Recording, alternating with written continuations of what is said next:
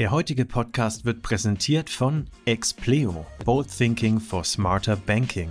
Expleo ist Ihr Technologiepartner im Bereich Banking und Financial Services. Wir helfen Ihnen, System- und Geschäftsveränderungen intelligent, sicher und schnell umzusetzen. Mehr unter www.expleo.com.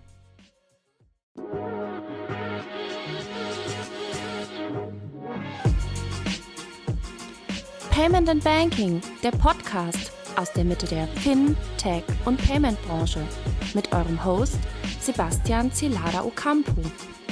Herzlich willkommen zu einer neuen Folge des Payment and Banking Fintech Podcasts. Heute haben wir zu Gast Matthias Baumhof. Er ist CTO Threat Metrics bei LexisNexis. Ich hoffe, ich habe das jetzt alles richtig gesagt, denn äh, er wird uns gleich noch ein bisschen mehr zu sich erzählen. Hallo Matthias, schön, dass du da bist. Hallo, ich freue mich, dass ich hier bei dem Podcast dabei sein darf. Ich darf ein bisschen kurz von mir erzählen. Matthias Baumhof, die letzten zehn Jahre hatte ich mich in dem Bereich oder mindestens zehn Jahre war ich bei einer Firma Thrometrics beschäftigt. Wir hatten in Australien angefangen und die, die Idee bei Thrometrics war, dass wir äh, versuchen wollten, Betrugsfälle, Internetbetrugsfälle aufzudecken mit einer Idee, dass alle Leute äh, dass wir eine große Datenbank kreieren, wo jeder, ähm, jeder dazu beiträgt und wir das Verhalten von Leuten erkennen können. Und das hatten wir in Australien als Startup kreiert. Das war 2000 um die 2008. Und ich kam zu der Firma 2010, bin mit meiner Familie nach Australien gegangen und hatte dann vier Jahre verbracht. Und ich bin, ich bin eigentlich Techniker. Ich habe quasi dann das, das Büro da unten geleitet. 2015 bin ich dann befördert worden zum ähm, äh, globalen VP Engineering von Threadmagics und bin dann nach Silicon Valley gegangen und habe dann sechs Jahre im Silicon Valley äh, für die Firma gearbeitet. Wir sind sehr, sehr stark gewachsen und auch dieses, äh, diese große Datenbank ist äh, unglaublich stark gewachsen. Und 2018 wurden wir dann gekauft von dieser großen Firma LexisNexis. Die hat sehr, sehr viele Produkte im Fraud-Bereich und auch in anderen Bereichen anbieten. Und ähm, nach drei Jahren, äh, 2021, ähm, habe ich mich dann entschieden, wieder zurück nach Deutschland zu gehen. Und aber ich bin immer noch äh, in meiner Position als CTO Thrometrics hier, wo ich quasi äh, die ganzen technischen Belange der, äh, der jetzt ist es ja ein Produkt. Es war mal eine Firma, als es gekauft wurde. Jetzt ist es ein Produkt. Aber es ist ein relativ großes Produkt im Fraud and Identity Segment von LexisNexis. Und das Besondere an dem Produkt ist, dass wir eine sehr, sehr große Datenbank haben, wo alle Kunden äh, einen API-Call machen und quasi wir, wir so eine Risikobewertung der, der eingehenden Transaktion machen, aber wir machen es in sehr, sehr großem Stil. Ich, äh, zum Beispiel tun wir jeden Tag, sind wir mehr als drei, ähm, 300 Millionen Transaktionen weltweit. Und über einen Zeitraum von einem Monat sind es über sieben Milliarden Transaktionen weltweit. Die fließen alle in die große Datenbank mit, mit ein. Und diese großen, große Datenbank nennen wir Digital Identity Network. Und aus diesem riesen Datenschatz können wir natürlich Trends ableiten und sehen. Und ich glaube, da wollen wir heute darüber reden. Ja, freue ich mich auch sehr drauf. Äh, es wird bestimmt spannend, also, weil gerade jetzt äh, das Thema Fraud ist ja ja, leider auf der einen Seite ein Dauerbrenner, auf der anderen Seite kann man dann froh sein, wenn man äh, Leute wie dich natürlich dann auf der anderen Seite äh, weiß, die dann äh, die ganzen Fraud, äh, Fraudster bekämpfen.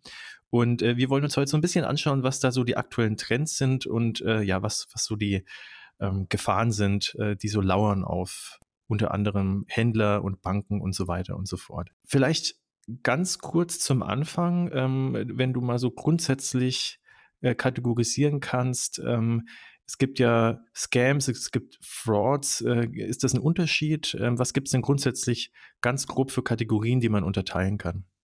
Ganz grob gibt es natürlich Kategorien, die wir auch sehen. Das ist äh, eigentlich von, von dem sogenannten Use Case abhängig. Äh, wir sehen zum Beispiel, also ähm, Kontoeröffnung oder Accounteröffnung ist eines der, der Dinge, die halt sehr kritisch sind, wenn man zum Beispiel eine neue Kreditkarte öffnet oder will sich für ein neues Handy bewerben. Das sind quasi Neukunden. Und bei der Kontoeröffnung ist es halt sehr, sehr wichtig, dass man halt überprüft, dass derjenige, der das Konto eröffnet, auch wirklich derjenige ist. Das ist also ein Bereich, der äh, sehr unter äh, unter Attacke steht.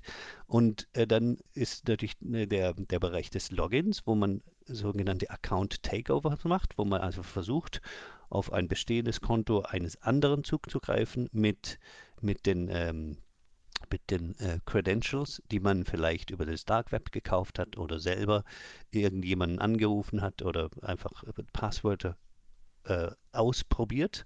Und dann natürlich Payment ist natürlich, wenn man, wenn man schon in einem Account drin ist, möchte man ja natürlich auch irgendwie Geld haben. Und dann äh, gibt es die ganze Sache, wo man dann einfach dann, wenn man in einem Account schon ist, kann man natürlich ähm, versuchen, Geld auf andere Konten zu überweisen. Und da ist natürlich auch die Geschichte, wie man, äh, da gibt es ja diese Mule-Accounts, wo man das Geld dann hin überweist, so dass man dann am Schluss gar nicht mehr rauskriegt, wer das denn jetzt endlich hat und dass man das am Schluss auch rauskriegen kann. Ähm, dann gibt es natürlich noch Scams.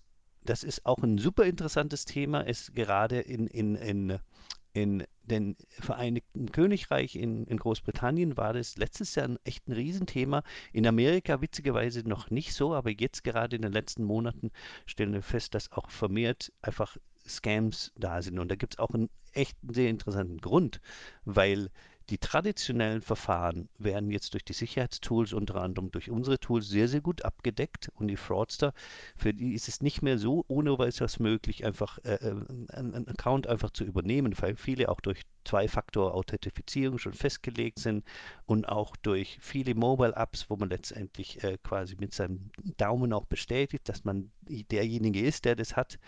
Und die Scams sind, die sind ja nochmal quasi so eine neue Stufe des Betrugs. Können wir gerne nochmal äh, nachher darauf zurückkommen.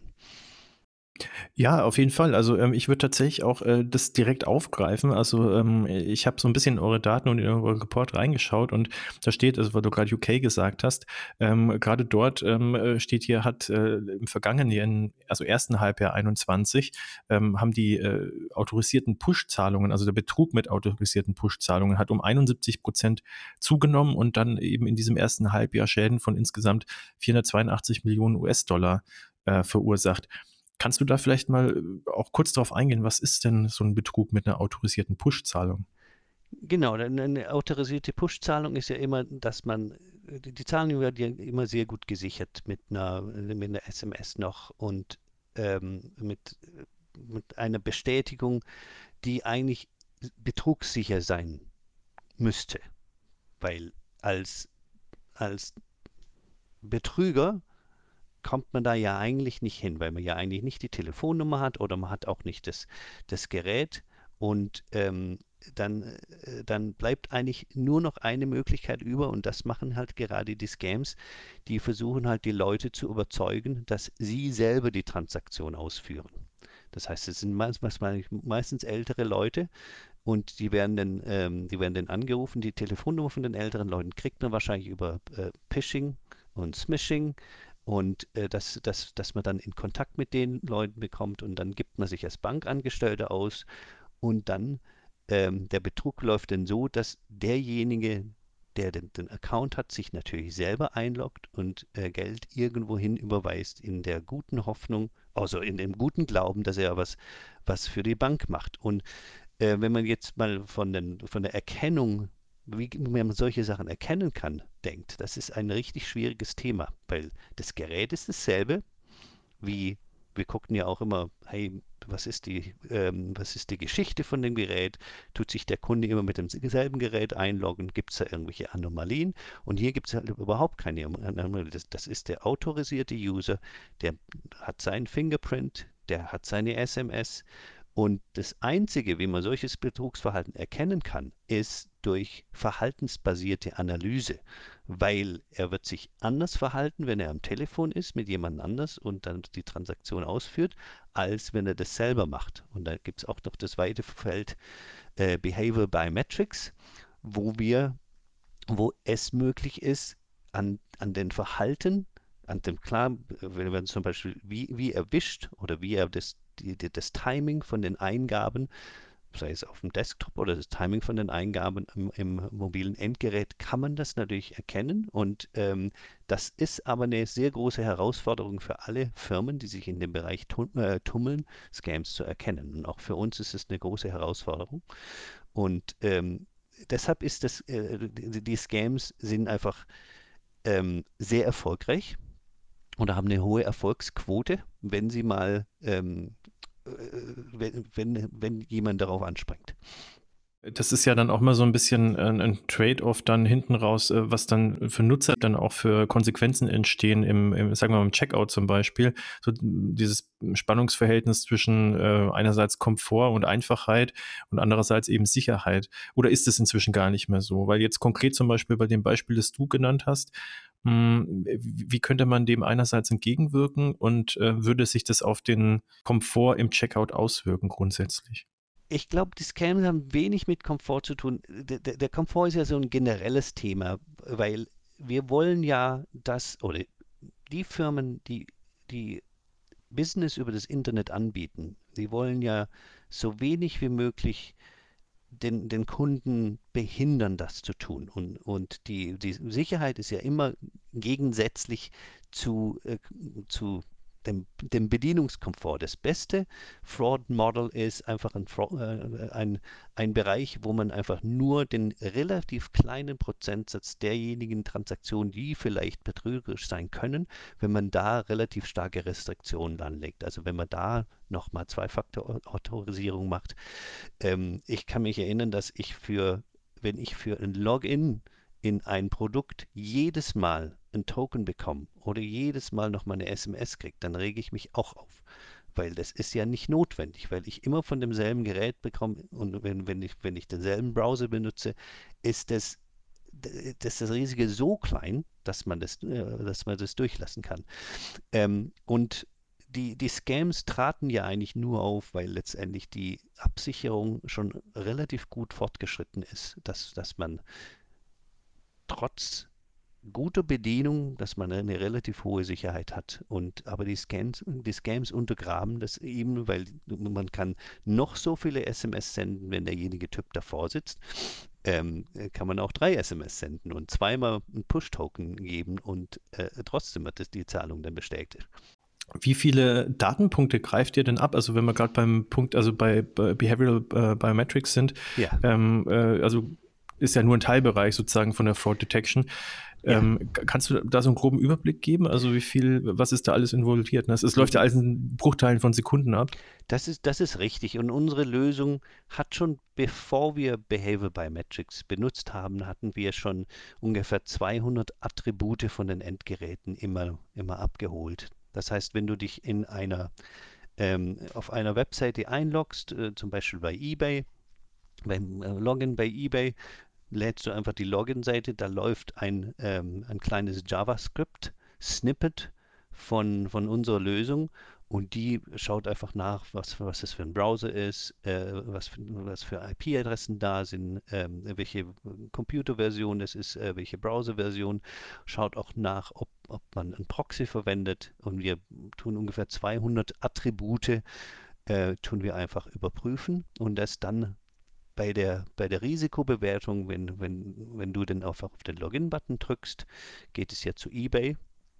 Und dann ähm, eBay wird dann bei uns dann nachfragen, hey, Thrymetrics könnt ihr mal sehen, was da so los ist. Und dann können wir diese, diese 200 Werte einfach in, in unsere Risiko, ähm, Risikoentscheidung mit einbeziehen. Mit Behavioral Biometrics ist es jetzt noch, noch mal ein bisschen mehr, weil wir dann quasi Mausbewegungen und Keyboard äh, Keyboard äh, Presses, wie heißt das? Keyboard-Abdrücke. Tastatureingaben. Tastatureingaben abfragen. Auf dem mobilen Endgeräten wird einfach den, die, die Sensoren angeguckt, wie man, wie man das Handy hält.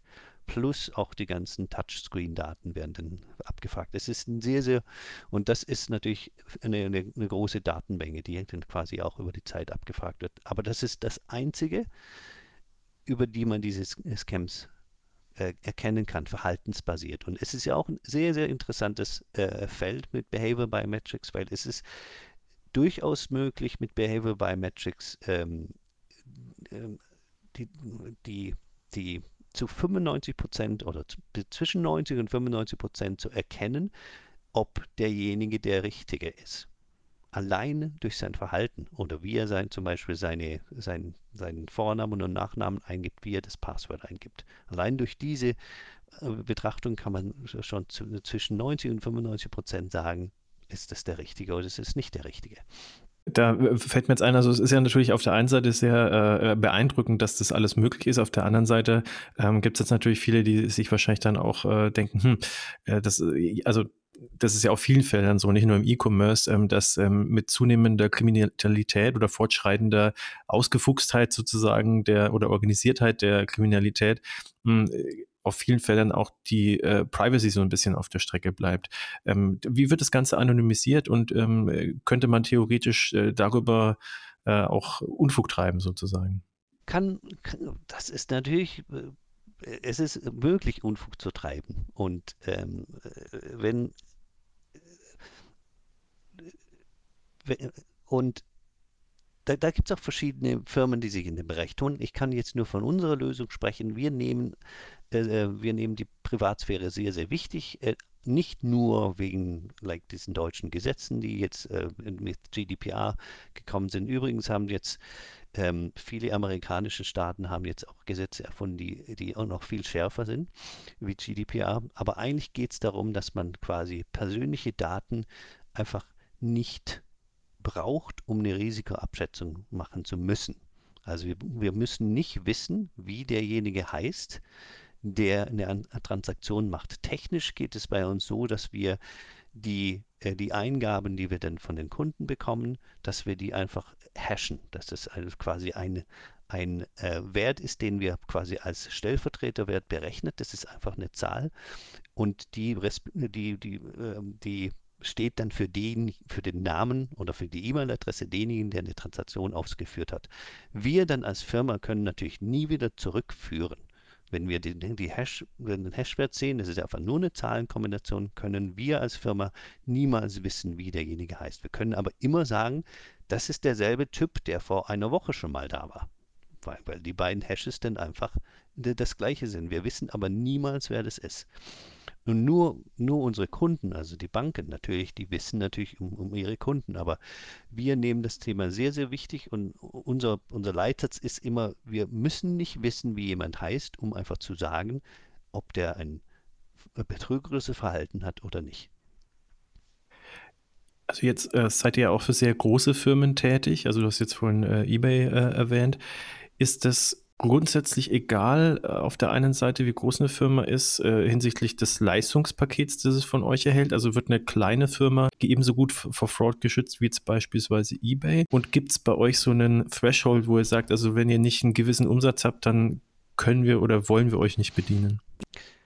Äh, das ist bei uns überhaupt nicht so, weil wir, wir haben dieses Konzept von diesem großen Netzwerk, wo wir auch sagen können, auch jeder Kleine, der auch nur die erste Transaktion macht, es ist relativ wahrscheinlich, dass wir das Verhalten von denjenigen, der sich da anmeldet, auch bei einer kleinen Firma, dass wir das schon in dem großen Netzwerk gesehen haben und dass wir schon aufgrund von dem Verhalten von den digitalen Identitäten oder der, der digitalen Identität, der sich jetzt da anmeldet, dass wir schon voraussehen können, ist es wahrscheinlich eine betrügerische Transaktion oder nicht. Das heißt, natürlich, der Wert der Daten kommt natürlich über die großen Firmen, weil die halt sehr, sehr viel Daten liefern, aber jeder, der quasi an diesem System teilnimmt, äh, profitiert von der ersten Transaktion äh, von diesem System.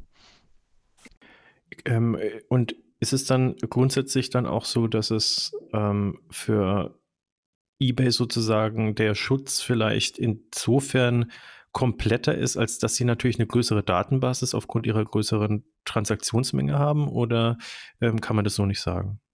Doch, natürlich. Äh, die eBay ist ja ein globales Unternehmen und ähm, die, die Funktion, die wir haben, dass, dass wir in Echtzeit eigentlich ähm, so eine globale Cross-Korrelation hinbekommen, dass, dass wir sehen, wenn, wenn sich dieselben E-Mail-Adressen auch Zehntausende von Kilometern entfernt äh, wiederholen und dass da ein Verhalten, ein, ähm, ein äh, suspicious, wie heißt denn das auf Deutsch?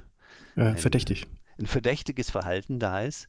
Ähm, das sind genau die das, das ist die, die Stärke von, von unserem globalen Netzwerk und natürlich ähm, ist das sowohl interessant für die, für die großen Unternehmen wie auch natürlich für die kleinen Unternehmen, die einfach nur wahrscheinlich einen lokaleren Kundenkreis haben als, äh, als weltweite Unternehmen. Aber eigentlich ist es egal, wir müssen einfach nur wissen, ähm, ich habe ja schon von digitalen Identitäten geredet. Für uns ist eine digitale Identität ist einfach, wir sehen, dass verschiedene ähm, Attribute immer zusammen auftreten. Zum Beispiel, man, man meldet sich meistens mit der E-Mail-Adresse an und dem Passwort und dann eben gibt es noch quasi einen, einen, Computer und auch so mobile Endgeräte und vielleicht noch eine Telefonnummer, die man vielleicht irgendwo ein, eingegeben hat. Und diese Attribute treten dann immer gemeinsam auf und wir sehen, dass die immer gemeinsam auftreten und wir wir kreieren dann intern sowas, was wir dann eine digitale Identität nennen. Dann wissen wir zu dieser Person, den Namen wissen wir natürlich, weil das alles ja nur Hash-basierte Werte sind. Zu dieser Person gibt es irgendwie zwei E-Mail-Adressen, drei Telefone, eine Adresse und äh, zwei Handys und ein Computer. Und die treten einfach immer so auf, weil das ist das normale Verhalten. Und dann können wir auch abnormales Verhalten erkennen, wenn einfach eins von diesen äh, Attributen zusammen mit einer komplett anderen ähm, ähm, Menge von Attributen auftritt. Das bedeutet, äh, das könnt ihr dann aber auch händlerübergreifend machen. Das heißt, wenn ich jetzt zum Beispiel ein eBay-Konto mit der gleichen E-Mail-Adresse aufmache, wie beispielsweise von äh, Sky, wo ich dann irgendwie mein Sportpaket habe und ähm, äh, bei eBay läuft alles normal und dann merkt ihr plötzlich irgendwie, okay, der loggt sich jetzt gerade von Australien ein äh, in seinem deutschen Sky-Konto und versucht da irgendwelche Sachen zu machen. Also das wird dann gematcht sozusagen. Also das ist dann genau, also gehasht, aber mh. meistens benutzt ihr auch deine Endgeräte bei verschiedenen Händlern und das können wir natürlich auch sehen, weil wir sind eigentlich groß geworden mit äh, Erkennen von Devices, also von Geräten. Geräteerkennung war eigentlich das, das, das die ursprüngliche Idee, wo die Firma gegründet worden ist, dass wir einfach gesagt haben, ähm, es muss möglich sein, dass man wiederkehrende Geräte einfach erkennen kann, um einfach abnormales Verhalten zu erkennen, um, um die Leute zu schützen, die einfach ein Business über das Internet anbieten. Denn wenn man sich nicht schützt, wird man heute regelrecht ausgenommen. Das ist ein gutes Stichwort, weil ähm, die Pandemie hat ja äh, die ganze Digitalisierung stark beschleunigt. Jetzt gibt es viele ähm, kleinere und vielleicht auch mittelgroße Händler, die vorher kein E-Commerce betrieben haben, die jetzt plötzlich sich auf diesem Spielfeld bewegen. Wie groß ist denn so im Mittel das Bewusstsein, also wenn du da, wenn ihr da Daten habt, also bestimmt äh, äh bei diesen neuen Playern sozusagen, ähm, was den Bereich Fraud angeht? Muss man da stark werben oder kommen die auch äh, ohne weiteres einfach auf euch zu in großem Stil? Wie hat sich das entwickelt seit der Pandemie? So, die Pandemie war ja eigentlich sehr interessant, weil äh, letztendlich gab es da so einen Shift äh, zu den ganzen digitalen Produkten und Leute, die noch nie eingekauft haben übers Internet, haben dann plötzlich eingekauft übers Internet. Und ähm, da sind natürlich verschiedene Sachen passiert auf der einen Seite ist, ist natürlich, wenn man, wenn man Händler anschaut, die müssen natürlich plötzlich digitale Produkte anbieten. Und ähm, die, ich, ich glaube, dass, dass das Wissen ist schon da, dass jeder Händler irgendwo Produkte haben muss, um, um Internetbetrug festzustellen. Natürlich gibt es, gibt verschiedene, viele verschiedene Player in dem Space, aber ich glaube, dass das ist äh, das ist den Leuten be bewusst. Es ist wahrscheinlich nicht bewusst, wie groß jetzt der Betrug sein muss. Und dann, dann kommt es natürlich darauf an, dass, dass äh, Händler erstmal einfach äh, eine bestimmte Zeit das beobachten und je, groß, je größer die Verluste sind, je größer muss natürlich auch dann die äh, Betrugsprävention sein. Also das pendelt sich dann so ein. Auf der Verbraucherseite ist es ja eher so, dass dann Leute interagiert haben, die sich halt in der digitalen Welt noch nicht so auskannten. Und die sind natürlich auch das Opfer von Betrügern denn geworden. Weil äh, hier sehen wir einen, einen ganz klaren äh, Anstieg von, von Betrugsfällen, weil jetzt jeder, der halt früher das nicht gemacht hat, sich mit diesen digitalen ähm, mit der digitalen Art und Weise äh, Business zu machen auseinandersetzt und dass es da auch viele große Fehler gibt und viele Leute sich dann ähm, quasi von, von Leuten zu betrügerischem Verhalten ähm, ansprechen oder einfach quasi das Ziel sind von, von den Betrügern, weil die wissen, da gibt es jetzt viele Leute, die machen, die machen das zum ersten Mal. Das, das war so am Anfang der Pandemie irgendwie sehr, sehr gut zu sehen. Und auch das generell, also dass die, die Transaktionen zugenommen haben, ähm, im, im, im, also E-Commerce-Transaktionen hatten wir einen riesen Boost gesehen in der Pandemie.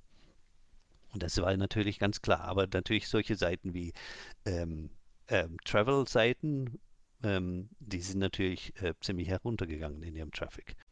Das dürfte sich jetzt eigentlich äh, schnell äh, ändern, weil viele Länder jetzt zum 1. April geöffnet haben. Ich weiß es allen deswegen, weil ich, äh, mein Urlaub steht kurz bevor. Ähm, da bin ich mal gespannt. Da wird bestimmt auch wieder äh, der Fraud hochgehen in der Richtung. Was ich ganz interessant fand, was du auch vorhin gut erklärt hast, ähm, waren eben diese Scams. Ne? Es gibt ja alle möglichen Arten von Scams, Romance-Scams und äh, wie du es jetzt beschrieben hast, gegenüber älteren Leuten, die dann irgendwie denken, dass sie mit einer Bank zu tun haben. Aber äh, auf der anderen Seite, und diese, also kannst mich gerne korrigieren, wenn ich da falsch liege. Diese Scams, die laufen ja noch nicht so automatisiert ab, glaube ich. Aber was ja. definitiv der Fall ist, äh, ist ja auch, dass äh, Bot-Angriffe deutlich zunehmen. Ich ja. merke es jetzt im E-Commerce zum Glück habe ich damit noch nichts zu tun gehabt, was ich aber zum Beispiel merke in den sozialen Medien, Instagram, aber auch bei YouTube, ähm, da sind inzwischen in den Kommentaren zum Beispiel extrem viele Bots, die versuchen dann User auf äh, irgendwelche zwielichtigen Seiten umzuleiten und im Endeffekt wird es dann wahrscheinlich früher oder später dann auch darauf hinauslaufen, irgendeine Transaktion zu tätigen. Wie ähm, ja. hat sich das entwickelt? Kannst du vielleicht auch sagen, warum und wie bekämpft ihr das? Die Bots die sehen wir jetzt seit, einigen Jahren auftreten und der Trend hat sich einfach nicht äh, gelegt. Auch dieses Jahr sehen wir ähm, in, in dem Halbjahr sehen wir, ich glaube, Moment mal, plus 44, nein, Bot Activity 32 Prozent ähm, stärker als im, in dem letzten halben Jahr. Also wir hatten ja den, den Cybercrime Report über einen Zeitraum von Juli bis Dezember 2021 veröffentlicht gerade, vor ein paar Wochen. Und die, die, die automatisierten Attacks hatten gegenüber den letzten sechs Monaten um 32 Prozent zugenommen. Das sehen wir seit Jahren, dass der Trend immer mehr zur Automatisierung geht, weil man erstens, ähm, weil man dann halt sehr, sehr effektiv sein kann. Also die Bots machen auch, viel Credential Stuffing, wo sie einfach versuchen, äh, Passwort Username und Passwort-Kombinationen automatisiert herauszubekommen. Und natürlich steht das auch in Verbindung mit diesen ganzen ähm, Breaches, die in den letzten Jahren, wie heißen das hier wieder auf Deutsch? Die, äh, ich glaube, also entweder äh, Passwort-Leaks oder Passwort-Breaches, genau, also das sagt genau, man da eigentlich auch, die, ja. Die ganzen, genau, die ganzen Breaches, die bei, bei großen Firmen, wo unglaublich viele Daten einfach in falsche Hände bekommen und die werden dann im Internet weiterverkauft. Und ähm, die kann man natürlich nicht händisch äh, alle durchprobieren. Das sind alles Bots, die das alles machen. Und natürlich äh, in, in, diesen Kommentarfunktionen in sozialen Netzwerken ist es auch extrem unangenehm, wenn da Bots irgendwie drin sind. Und letztendlich haben wir haben auch einige Kunden in dem Bereich, wo wir einfach nur dafür sorgen, dass Kommentarfunktionen authentisch sind und dass wir versuchen, die, äh, die ähm, unauthentischen und die äh, automatisierten äh, Kommentare einfach zu erkennen. Und auch da ähm, machen wir das, weil wir halt sehr, sehr viele Daten sammeln, anonym, anonymisiert und dann ähm, wir haben einfach ein, ein, ein ähm, Machine Learning Model, das erkennen kann, ob die Transaktion von einem ähm, automatisierten Systemen gemacht wird oder nicht. Und das, das, das, sind so viele Daten, das kann man quasi mit einem äh, regelbasierten Framework gar nicht mehr machen. Da stecken alles äh, Machine Learning Algorithmen dahinter, die das irgendwie erkennen können. Und, und wir hatten das, wir haben das über die Jahre natürlich verfeinert.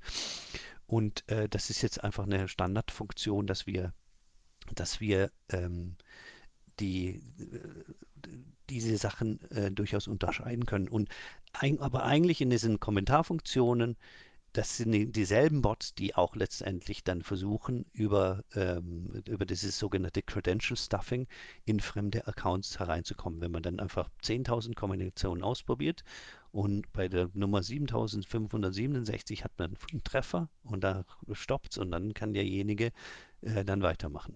Also das ist dann im Prinzip so ein Brute Force Angriff, ne? Hat man ja, glaube ich, früher dazu und, gesagt. Genau. genau. Mhm. Und, und das andere ist auch noch, dass die, dass die Attacken verteilt kommen, weil solche Brute Force Angriffe kann man ja relativ easy dann ähm, ähm, verhindern, indem man einfach die eine IP-Adresse oder das eine Gerät sperrt.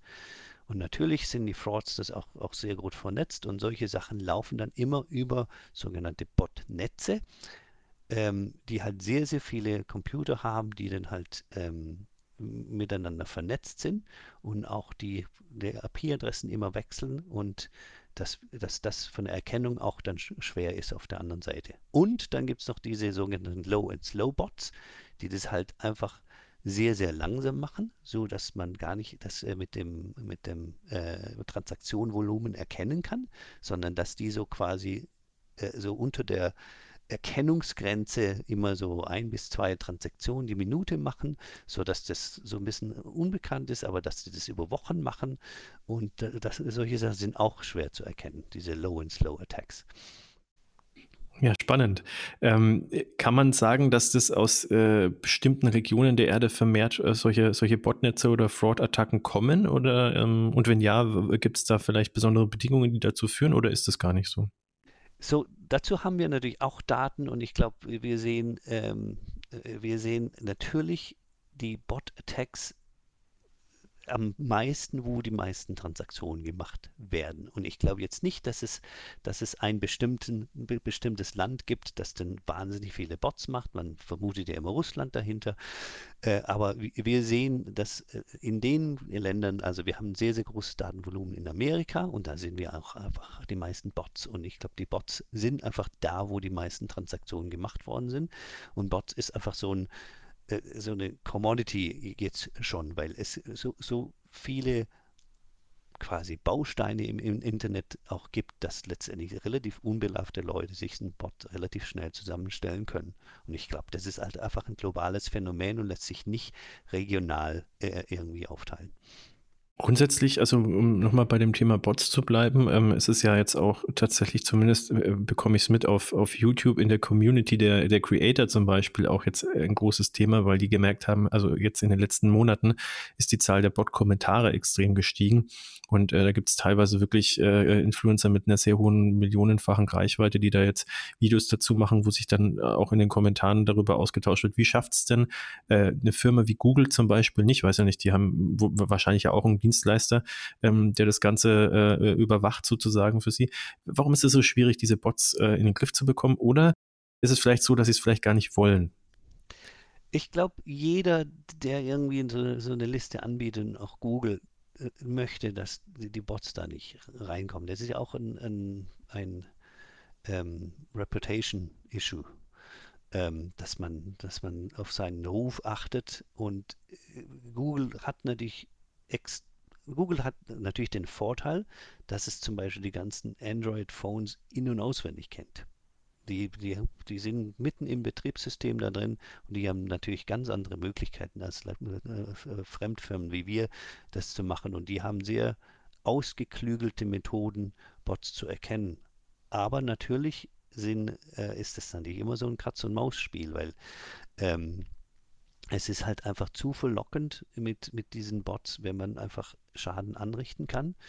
Und das ist, äh, das, das motiviert äh, die Leute äh, natürlich dann immer, immer, immer weiter Hürden, Hürden zu überwinden. Und das Bot-Problem ist ja auch so ein bisschen ein, ein, ein, ein Massenproblem, weil es gibt ja so viele Bots und man hat das Problem eigentlich gelöst, wenn die, wenn die ähm, Bot-Aktivität unter einer bestimmten Schwelle tritt. Ganz auf Null wird man das nie irgendwie hinkriegen, weil es immer sehr, sehr ähm, verschiedene Bot-Aktivitäten gibt und weil, äh, weil die, die, also die, die, Masse an Leuten, die letztendlich Bot betreibt, ist, ist, ist einfach sehr, sehr hoch.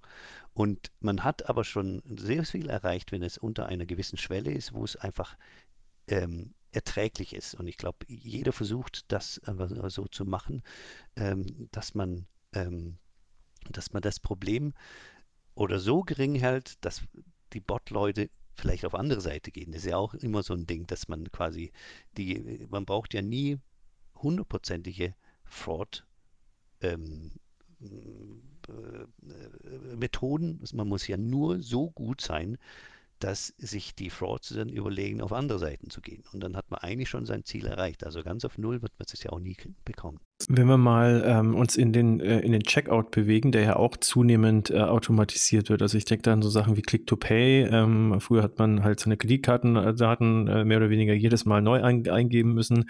Dann konnte man es im Account äh, speichern. Inzwischen ist es äh, teilweise schon so, dass du einfach nur äh, One-Click-Shopping betreiben kannst. Ähm, da haben sich ja die Schemes ja jetzt untereinander auch schon drauf verständigt, eben mit diesem, unter dieser Click-to-Pay-Marke sozusagen. Hm, ist sowas grundsätzlich anfälliger für Fraud? Ähm, und wie ist das Verhältnis Checkout-Fraud zu Account-Fraud an sich? Also kann man da auch nochmal unterscheiden? Kann man. Und ich glaube, wenn man das richtig macht mit diesem One-Click, ist es nicht anfälliger wie was anderes, weil äh, im Grunde genommen, traditionell muss ich jedes Mal die ganzen Sachen nochmal neu ausfüllen. Und das nervt natürlich auch so ein bisschen, weil ähm, besonders wenn man schnell was bestellen möchte, diese Funktion bei Amazon. Amazon ist eigentlich ein Vorreiter äh, bei diesen Sachen und ich selber mag das natürlich, wenn ich dann bei Amazon bestelle, es geht einfach ratzfatz und dann ist es auch, auch, gemacht. Und natürlich muss das Hand in Hand gehen mit äh, guten Algorithmen im Hintergrund, der einfach die Betrugsquote möglichst niedrig hält. Da haben wir vorher wieder darüber gesprochen, wenn man vielleicht ein halbes Prozent Betrugsquote hat, kann man einfach was anbieten, was sehr, sehr angenehm ist für die Kunden, weil äh, diesen halbes Prozent kann man dann quasi tolerieren, aber man hat einfach ein, ein ein größeres Business, weil viel mehr Leute das machen, weil äh, jedem gefällt es, wenn das einfach so wahnsinnig angenehm ist. Und da geht ja auch der Trend, äh, Trend hin, dass man einfach versucht, Dienstleistungen anzubieten, besonders für die junge Generation, die keine fünf Sekunden warten möchten, die einfach sofort ihre Sachen haben wollen. Und wenn es fünf Sekunden länger geht bei einem Anbieter, und sie finden jemanden, der das fünf Sekunden kürzer macht, dann werden die zu diesem Anbieter gehen, der das fünf Sekunden kürzer macht. Und äh, das ist ein, wahrscheinlich so ein sehr harter Verdrängungswettbewerb, der einfach hier, hier stattfindet. Getrieben natürlich von diesem Wunsch, sich jeden Wunsch sofort erfüllen zu können. Und nochmal zu deiner Frage zurück. Natürlich glaube ich, dass es möglich ist, weil Amazon hat ja meine Daten und wenn ich die einmal eingebe, muss ich ja auch Amazon vertrauen, dass er, dass er die Daten einfach ähm, bewahrt gegen Betrug, weil Amazon hat dann alle Daten, die Amazon von mir möchte, die hat, denn, hat Amazon. Und natürlich ist nichts dagegen einzuwenden, wenn die dann die Daten speichern, wenn, wenn, die, wenn die Sicherheit der Daten gewährleistet ist und mich einfach nur authentifizieren und dann quasi mit einem Klick das bestellen kann. Also ich glaube nicht, dass es äh, anfälliger ist äh, mit der richtigen Technik dahinter. Dann, ähm, was mich jetzt mal als Zwischenfrage interessieren würde, du hast ja gesagt, äh, du bist für 250 Leute jetzt bei dir in der Division zuständig. Ja sind das einfach alles Entwickler sozusagen, die Tag aus Tag ein nichts anderes machen, als eure Algorithmen zu optimieren und da äh, neue, äh, Code, neuen Code zu schreiben, um das Ganze zu verbessern? Ähm, oder habt ihr auch wahrscheinlich dann nicht äh, unbedingt in deiner Division auch noch andere wichtige äh, Departments, die eben für dieses Gesamtkonstrukt Fraud-Bekämpfung zuständig sind? Wie muss man sich ja, das vorstellen bei euch? Genau, also ich arbeite ja jetzt für eine relativ große Firma und ähm, meine Abteilung ist diese ähm, ähm, Development, also die Entwicklungsabteilung. Ich leite die Entwicklungsabteilung und da sitzen tatsächlich äh, ein, äh, eigentlich Software-Ingenieure, die jeden Tag da sitzen und einfach Software schreiben. Und das ist die Software, die letztendlich in unseren Datenzentren läuft, die dann quasi das Produkt herstellt. Also wenn ein, ein Kunde einen, einen, einen, Vertrag mit uns macht, wir, wir bieten dann quasi eine, eine, ein, ein Datencenter an, der das gesamte Digital Identity Network beinhaltet. Aber das sind ja riesen Datenbanken, das sind viele, viele Server. Und äh, was, glaube uns auszeichnet, ist, dass wir sehr, sehr viele Daten in sehr kurzer Zeit äh, machen können. Unser System kann eine Risikoanalyse in, in 50 Millisekunden machen. Und damit das möglich ist, müssen natürlich die ganzen Entwickler sehr, sehr genau Algorithmen entwerfen und es geht ja da um, um, Milliarden von Datensätzen, die in diesen 50 Millionen, 50 Millisekunden angeguckt werden müssen. Und da haben wir über die Jahre einfach Spezialisten, die sich mit solchen Systemen auskennen. Und die sitzen natürlich in meiner Abteilung. Natürlich, um so ein Produkt fertigzustellen, braucht es natürlich neben der Entwicklungsabteilung natürlich auch noch ähm, andere Abteilungen. Da haben wir quasi diese Produktabteilung, die letztendlich bestimmt, was wir machen wollen.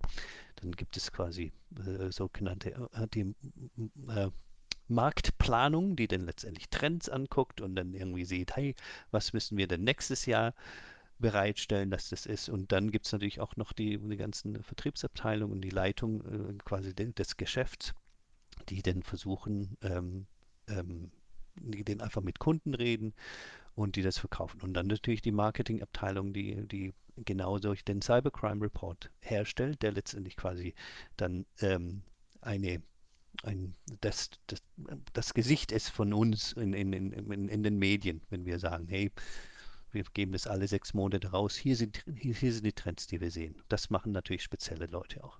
Aber meine Abteilung, und ich bin da bei der Firma seit über zehn Jahren dabei, das sind die Leute, die tatsächlich den Code dafür schreiben, dass das Produkt tatsächlich in dem Datencenter zum Leben erweckt wird. Welchen ähm, Einfluss haben denn da jetzt neu auftauchende Zahlarten äh, auf die äh, ganze Geschichte? Also es ist ja jetzt äh, nicht zuletzt auch äh, durch Krypto, aber eben auch durch so ein Thema wie Buy Now, Pay Later, ähm, ja, also die ganzen Anbieter, Klarna und so weiter und so fort, ähm, kann ich mir vorstellen, dass da auch nochmal neuer Schwung sozusagen in die Sache ja. gekommen ist.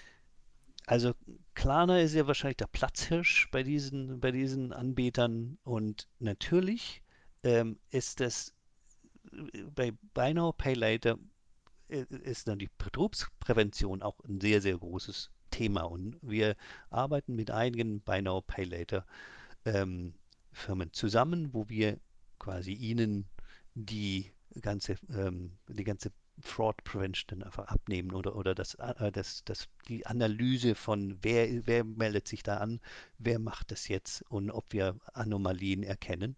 Und das ist natürlich bei Binary Palette genauso wichtig, vielleicht noch wichtiger, weil das, das auch gern, ähm, gern abused wird. Und es ist aber eigentlich ja auch keine neue Geschichte mit dem Buy Now Pay Later. Der Rechnungskauf in Deutschland, äh, sowas gibt es ja in Amerika gar nicht. Man kann in Amerika nicht auf Rechnung kaufen. Also das ist ja noch eine, eine typisch deutsche Angelegenheit. Der Rechnungskauf kenne ich noch von meinen Eltern, als ich klein war, als ich aus dem Katalog gekauft habe.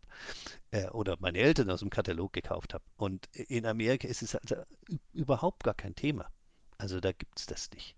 Und bei Now Pay Later wird erst gerade da irgendwie über Firmen ein, eingeführt, aber interessanterweise ist es ja eigentlich in den, in den europäischen Ländern schon lange Tradition. Was halt jetzt gemacht wird, ist halt dann die ganze Sache noch viel easier gemacht, weil bei einem Rechnungskauf kriegt man dann eine Rechnung, muss man die getrennt überweisen, muss man alles nochmal eintippen und so. Und jetzt kommen natürlich Firmen, die das halt, und es ist ja auch richtig so, weil ähm, man, man will ja auch, das Business so einfach wie möglich machen. Es hat, hat ja keinen Sinn, Sachen auszufüllen, die man nicht ausfüllen muss.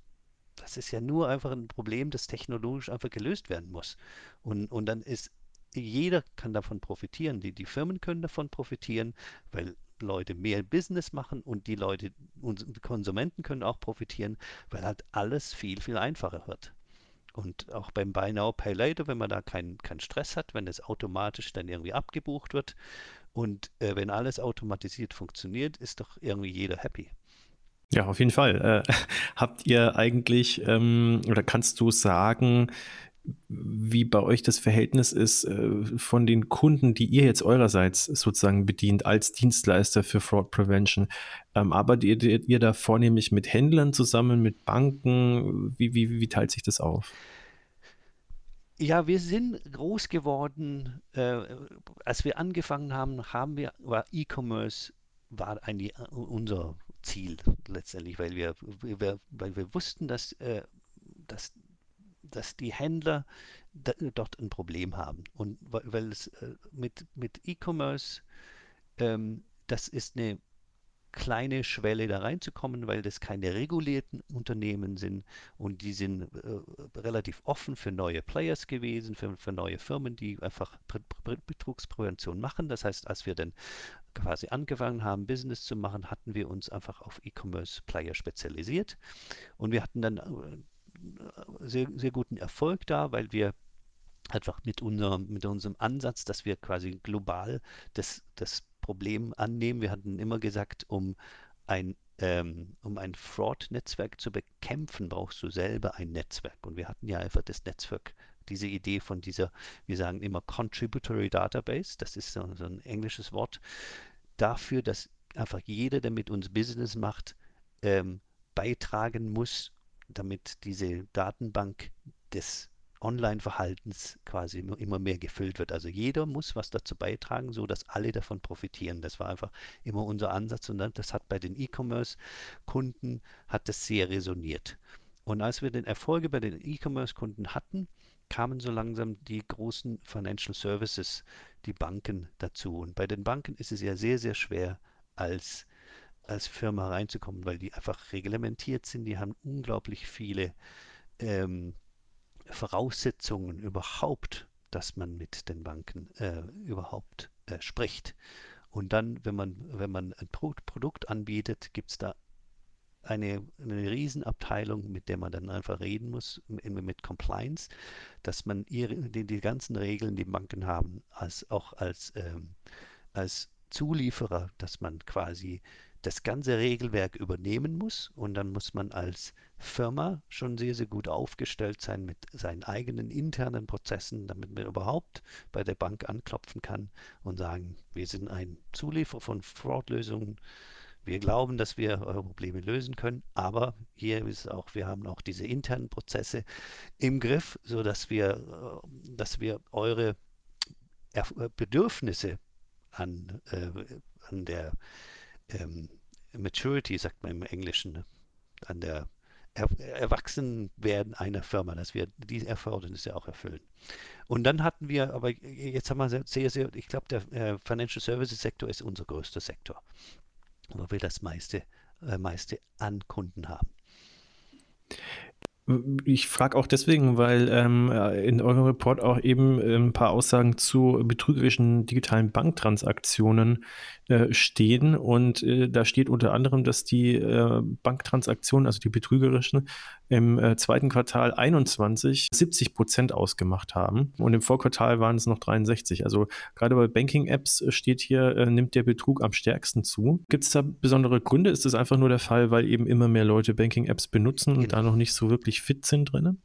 Es ist ja interessant, es ist eigentlich auch ein bisschen unterschiedlich, weil in Europa sehen wir, dass der Betrug relativ klein ist. Und äh, wenn man auf, auf der Welt gesehen ist, ist ja auch eine der interessanten Sachen, die dann quasi aus dem Cybercrime Report rauskommt, dass, dass es in, äh, in Europa Leute, wir sehen in Europa 80 Prozent äh, mobile Transaktionen. Von dem gesamten Traffic, das wir sehen, äh, ist es in Europa 80 Prozent mobil. Weltweit sind es nur 75. Und von den 80% mobilen haben auch 80% Mobile Apps. Und, und äh, nur 20% haben einfach diesen mobilen Browser. Also 80% unserer Kunden haben eine spezielle App, die sie gebaut hat. Wir bieten dann so ein SDK an, wo wir quasi unser System quasi in, an diese App quasi anflanschen und dann, dass, dass, ähm, dass wir quasi Teil der Kunden-App auf dem, auf dem Phone sind. Und hier ist in Europa auch ähm, das, die, die, die, ähm, das Wissen da, dass die App eigentlich immer so die, die, die beste Art sind, Betrugs zu verhindern, weil man da einfach eine sehr große Kontrolle darüber, darüber hat. Und ähm, wenn man jetzt ich, und ich glaube, der Trend natürlich, den du jetzt angesprochen hast mit den Banking-Sachen, dass das so ansteigt, ist natürlich jetzt mit äh, wenn man weltweit das betrachtet, ist auch in, in den Emerging Markets zu sehen.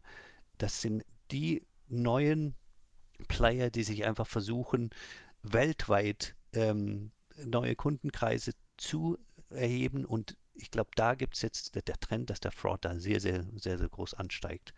Und wie gesagt, das Interessante ist, dass, ähm, dass, äh, dass Europa eigentlich eine, eine weltweit gesehen eine niedrige Betrugsquote hat als, äh, als die gesamte, gesamte Welt. Und ich führe das darauf zurück, dass es, dass, ähm, dass die, ähm, dass die meisten Kunden, die auf mobile absetzen, eine bessere Chance haben, Betrug zu erkennen. Kannst du hm, grob sagen, vielleicht für Europa weltweit und für Deutschland, ähm, wie groß denn überhaupt der äh, prozentuale Anteil ist an illegalen Transaktionen? Ja, also wir haben, wir haben Daten, wo wir aus dem Cybercrime Report sehen können, äh, wie viele, wie groß der Prozentsatz der Transaktionen ist, die wir letztendlich sehen, die einfach betrügerisch sein müssen. Und die, die Daten sind natürlich ein bisschen mit Vorsicht zu genießen, weil wir sehen ein betrügerisches Verhalten. Ob das Verhalten tatsächlich ein Betrug ist, das kriegen wir manchmal mit, aber nicht immer, weil wir können ja dann nur sehen, aha, hier gibt es diese Anormalität, es sieht echt schlecht aus. Letztendlich weiß nur unsere Kunde, ob das tatsächlich ein betrügerisches Verhalten war. Und in manchen oder manchmal geben uns unsere Kunden quasi ein Feedback, hey, das war diese Transaktion letzte Woche war tatsächlich ein Betrug und ihr habt es richtig vorausgesehen oder diese Transaktion war ein Betrug und ihr habt es nicht richtig vorausgesehen, aber das ist, das ist nicht ein Muss. Und diese Zahlen, die ich jetzt präsentiere, sind quasi einfach unsere Sichtweise auf der, Ding, der Dinge, die natürlich äh, eine sehr starke Korrelation hat mit den tatsächlichen Dingen, sonst wären wir ja nicht erfolgreich. Also wenn wir jetzt mal weltweit gucken, mit äh, neuen Account-Eröffnungen, das nennen wir New Account Originations, haben wir eine Betrugsquote von 9%. Das ist also relativ hoch und das habe ich ja vorher schon gesagt. Das ist ja ein sehr wichtiges Einfallstor, wenn man sich mal, wenn man sich wenn man es sich schafft, als neuer Kunde zu registrieren, dann ist man alles Betrüger im System. Da kann man alles machen. Das ist also eine sehr große ein großes Einfallstor und äh, wird auch sehr heftig ausgenutzt mit 9% äh, weltweiten Betrugsversuchen auf dieses Gebiet. Und dann haben wir die Logins. Wir machen halt sehr, sehr viele Logins. Da sehen wir nur ein halbes Prozent Betrug. Und, äh, aber Logins ist ja auch so eine Sache, die machst du wahrscheinlich jeden Tag. Loggst du dich irgendwie in deine App ein oder einfach, wenn deine App aufmachst, loggst du, loggst du dich da ein. Also Logins ist auch der größte Anteil der Transaktionen, die wir sehen.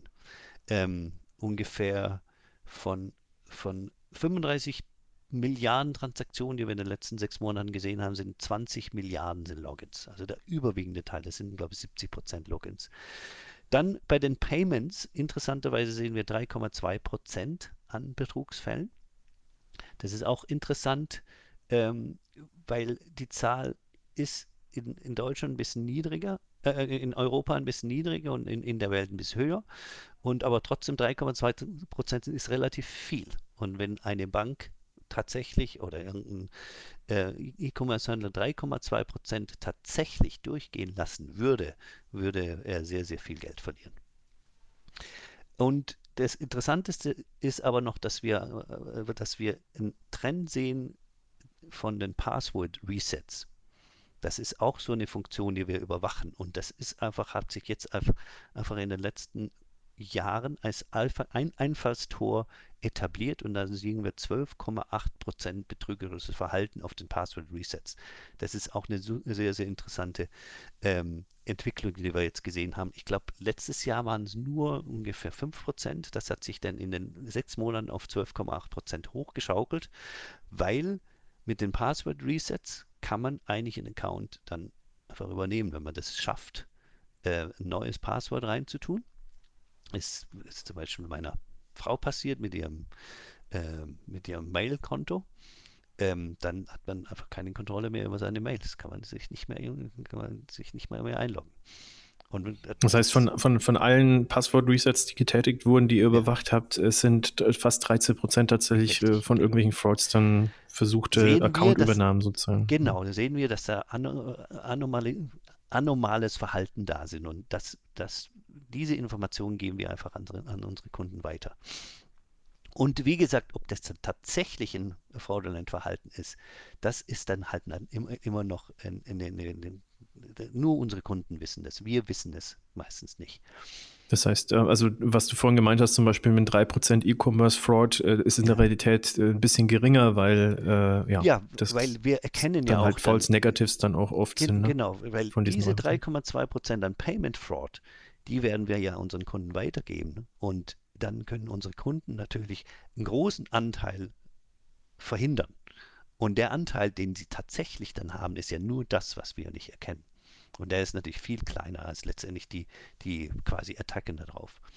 Und es ist ja nur so, die hätten wahrscheinlich 3,2% Verlust, wenn sie keine Fraud-Lösung hätten. Und das ist natürlich äh, richtig viel Geld. Ja, ähm, es gibt noch ein anderes äh, Themenspektrum, über das ich noch gerne reden äh, würde, auch wenn wir schon recht weit fortgeschritten im Podcast sind. Aber ich finde es sehr interessant und zwar ähm, sind es die synthetischen Identitäten und äh, da äh, berichtet ihr auch, dass der Betrug mit synthetischen Identitäten äh, im Aufwind sich befindet. Wenn du da mal kurz erklären könntest, ja. was das auf sich hat mit denen. So, synthetische Identitäten wird ja eigentlich in der, in der Account neue Account Creation, also äh, neues Kontoeröffnung, das, das ist, wenn die synthetischen Identitäten wichtig werden, weil, ähm, weil äh, dann, das ist quasi die, der, der erste Schritt, um, um ähm, also das erste Mal, wo eine Firma quasi einen neuen Kunden sieht. Das ist quasi diese Kontoeröffnung. Und da ist es ja wichtig, ähm, äh, rauszukriegen, ähm, ob, ob sich eine natürliche Person dahinter verbirgt oder nicht. Und ähm, die synthetischen Identitäten versuchen, natürliche Personen zu emulieren. Und ähm, auch, äh, weil wir können natürlich auch dadurch, dass, dass wir ähm, weltweit diese, ähm, diese Account-Eröffnungen angucken, sehen wir natürlich ähm, äh, Trends, was da passiert und ähm, was da gemacht werden, äh, werden ist. Man kann ja nicht einfach nur Sachen erfinden und dann sich da anmelden, weil jedes Fraud-System wird das äh, relativ gut erkennen, dass diese Kombination einfach noch nie irgendwie so da gewesen ist. Und ähm, das heißt, synthetische Identitäten versuchen Leute zu kreieren, indem sie quasi Identitäten kreieren, aber schon einfach Transaktionen mit den Identitäten machen, so dass die einfach schon so ein bisschen etabliert sind und dass sie schon eine Historie haben, obwohl sie keine echten Identitäten sind und sich dann irgendwann äh, anmelden ähm, äh, in einem neuen Account. Und dann kann man sehen, okay, da gibt es eine gewisse Historie von diesen Identitäten schon und die haben schon einige Transaktionen ausgeführt. Also könnte man meinen, das sind echte Leute. Und das ist dann, das ist dann das Schwierige. Diese synthetischen Identitäten sehen aus wie echte Leute, sind aber quasi gemacht. Und manchmal sind die so gut gemacht, dass man sie kaum mehr davon entscheiden, äh, unterscheiden kann von echten Leuten. Und man muss schon sehr, sehr viele Informationen dann äh, quasi darüber haben, um dann zu sagen, Gibt es denn so oder gibt es denn nicht? Wurde da quasi am Reißbrett entworfen, auch wenn alle Checks, die wir so machen, ähm, ähm, äh, letztendlich dann alle clean werden. Äh, ist es wirklich eine, eine echte Person oder ist es einfach nur eine erfundene Person? Ich finde es ganz spannend, weil ähm, ich habe, äh, ich lese immer mal auch ganz gern generell über Fraud ähm, und äh, was äh, unter anderem auch ähm, im Bereich soziale Medien oder auch gerade bei Dating-Apps ähm, auf dem Vormarsch ist, sind zum Beispiel und das ist auch erst möglich eben durch die, äh, durch den technischen Fortschritt, äh, dass jetzt äh, künstliche Intelligenz praktisch sehr echt aussehende Menschen äh, Fotos von denen erschaffen kann, die in echt überhaupt nicht existieren. Das heißt, du könntest selbst, was ja auch nicht immer funktioniert, mit der äh, Rückverfolgung der Bildersuche zum Beispiel äh, keine matchende matchenden Menschen finden. Ähm, abgesehen ja. davon, dass das ja sowieso kaum jemand macht wahrscheinlich. Ähm, aber es wird ein gr immer größeres Problem und das geht dann auch wieder Richtung Love Scam am Ende zum Beispiel im Fall von Dating-Apps oder dann halt äh, im Fall von sozialen Medien dann generell äh, Social Scamming ähm, oder Social Engineering wahrscheinlich. Sind das auch Dinge, mit denen ihr euch auch beschäftigt? Also solche, solche Sachen oder dann wirklich nur die Transaktionen äh, selber und die ja, unmittelbare. Identitätsvorgaukelung? Genau wir beschäftigen uns natürlich am Rande mit solchen Sachen. Äh, sehr interessant für mich sind auch diese ganzen Deepfakes, wo man letztendlich ähm, einfach äh, Reden von, von Personen einfach komplett um ummoden kann. Und das ist, ist mit unglaublich großem Aufwand gemacht, mit viel Machine Learning dahinter, wo man das eigentlich kaum mehr erkennen kann, dass letztendlich die Rede eigentlich eine ganz, eine ganz andere war. Ging ja auch äh, durch die Nachrichten, Nachrichten wissen, dass, ähm, äh, dass das eine große Verwirrung einfach äh, stiften kann. Und das ist natürlich für mich als Techniker interessant, wie das überhaupt so geht. Ähm, aber wir als Firma konzentrieren uns natürlich einfach die, diese, ähm, diese Ereignisse einfach zu beobachten. Aber für uns ist es natürlich wichtig, wenn denn tatsächlich Inter Interaktionen stattfinden, dass es einfach unsere Verantwortung letztendlich dann möglichst viel Information zu bekommen, dass wir die richtige Entscheidung dann tun. Und in, in dem Sinn natürlich sind die ganzen synthetischen Identitäten sind quasi ein Ding und was wir letztendlich sehen, ist natürlich, wenn die anfangen zu äh, sich irgendwo anzumelden und zu äh, transagieren, sozusagen, dann sehen wir die. Bei euch gibt es ja sicherlich eine äh, große Research and Development Abteilung, gehe ich jetzt mal davon aus. Ja. Ähm, ja, wundert mich nicht. Vielleicht zum Abschluss, weil äh, es auch ganz gut zum Thema passt. Äh, Deepfake äh, ist auch super spannend. Das ist ja in, in verschiedenen ähm, äh, Bereichen auf dem Vormarsch. Also einerseits gefakte Videos, also wir, glaube ich, kennen alle inzwischen, äh, im, ist ja teilweise auch lustig. Es gibt auf YouTube einen, der äh, legt sein Gesicht oder das Gesicht von bekannten Schauspielern über sein eigenes und macht dann alte Filmszenen dann neu. Dann ist zum Beispiel eine Szene aus Terminator dann mit, mit, mit, mit Rocky aus Rambo oder hast du nicht gesehen. Das ist auf der einen Seite interessant interessant. Auf der anderen Seite, ähm, wenn man zum Beispiel über Video-Ident sich äh, anmelden will, ist das schon mal eine Herausforderung? Ich meine, inzwischen gibt es da ja auch verschiedene Lösungen. Also jeder kennt es, glaube ich, der das schon mal probiert hat. Irgendwie, dann muss man seinen Ausweis äh, ein bisschen mhm. in, ins Licht halten und so. Aber auch da gibt es ja Möglichkeiten, das zu faken natürlich. Und dann äh, Stimmen äh, ist auch total spannend. Äh, ich habe gesehen, dass zum Beispiel irgendeiner chinesischen Firma war das, glaube ich, gelungen ist, äh, sogar live, wenn ich mich richtig erinnere, eine, eine Rede, als Donald Trump noch äh, US-Präsident war, on the fly sozusagen auf Chinesisch zu übersetzen. Und nicht nur das, also es hat also ausgeschaut, als ob er gerade auf Chinesisch redet, sondern mhm. äh, die haben sogar noch seinen, äh, seine Art zu reden äh, ins Chinesische transferiert, dass das also noch überzeugender war. Und wenn man jetzt nicht weiß, dass Donald Trump kein Chinesisch kann, also da könnte man schon drauf reinfallen. Also man kann ja viel mit sowas machen. Welche Felder, also das war jetzt eine lange Hinleitung, aber welche ja. Felder siehst du dann am problematischsten im Zusammenhang mit äh, Scam im E-Commerce und bei, bei Transaktionen? So, ich glaube, die, die, diese Identity Verification ist genau das Feld, was einfach da betroffen ist. Und das ist ja auch noch, ich glaube, wir stehen erst da am Anfang hier, weil ich meine, ich habe auch jetzt, als ich wieder nach Deutschland kam, musste ich hier in Deutschland Kreditkarten für deutsche, mich für deutsche Kreditkarten bewerben. Und dann war dieses Postident-Verfahren irgendwie da, was eigentlich ja schon echt wahnsinnig aufwendig ist. Also dann, dann muss ich dann einen Termin ausmachen und dann mit zehn Minuten Zeug rausholen, mit meiner Hand wedeln. Das geht ja alles noch viel besser. Und da, da gibt es auch Firmen, äh, wahrscheinlich Firmen im amerikanischen Bereich, die halt sich auf diese Identity Verification spezialisiert haben und auch damit halt einen massiven Einsatz von Technik mit Machine Learning auch dass man halt automatisiert quasi einfach nur, wenn du zwei Sekunden ins Handy sprichst, dass die erkennen, du bist eine eigene Person. Das wird automatisch mit, mit dem Passfoto, das natürlich dann hinterlegt wird, abgeglichen. Und natürlich gibt es da auch ähm, gibt es auch Firmen, die das auch global betreiben, die dann auch ähm, erkennen würden, wenn jemand, ähm, äh, wenn jemand quasi sich für jemand anders ausgibt, weil, ähm, äh, weil dann quasi die, die, die, die, dieselben Transaktionen quasi nochmal äh, irgendwo anders stattfinden.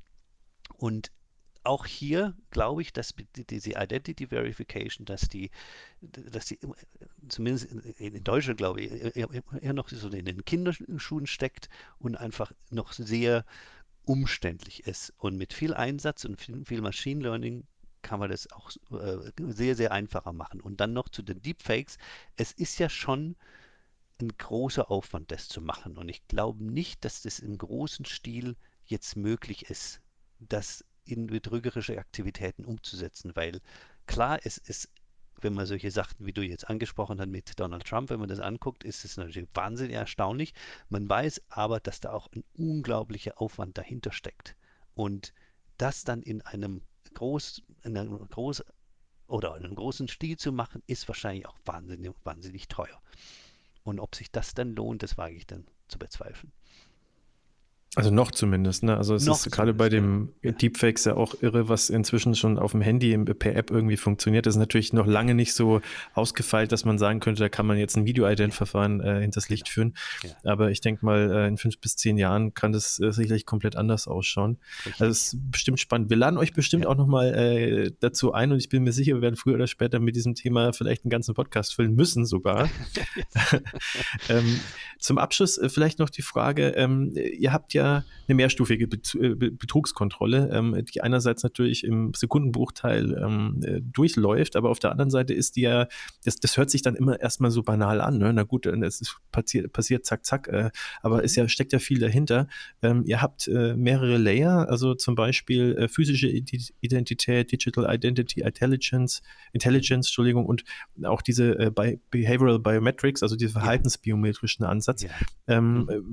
Wenn du da noch mal kurz zusammenfasst, wie funktioniert das und wie viele Layers sind es denn, die da in diesen Sekundenbruchteilen greifen? Genau, also dieser Multi-Layer-Approach, den, den, du hier ähm, ansprichst, ist natürlich sehr, sehr wichtig für uns, weil äh, der Ansatz ist ja immer so, dass man davon ausgehen muss, dass eins von diesen Layern einfach durchbrochen wird.